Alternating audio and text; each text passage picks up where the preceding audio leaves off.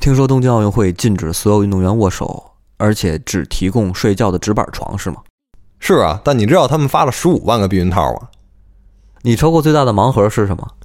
嗯，应该是东京奥运会的饭，为什么呀？因为只有奥运会结束的时候，他们才会告诉我哪些食物是来自福岛的。你见过最自欺欺人的事儿是什么？应该就是在无人的观众席播放往届奥运赛场的欢呼声。你见过人为了找工作能付出多大努力呢？有一位来自乌干达的小伙，为了去日本打工，成为了国家级运动员。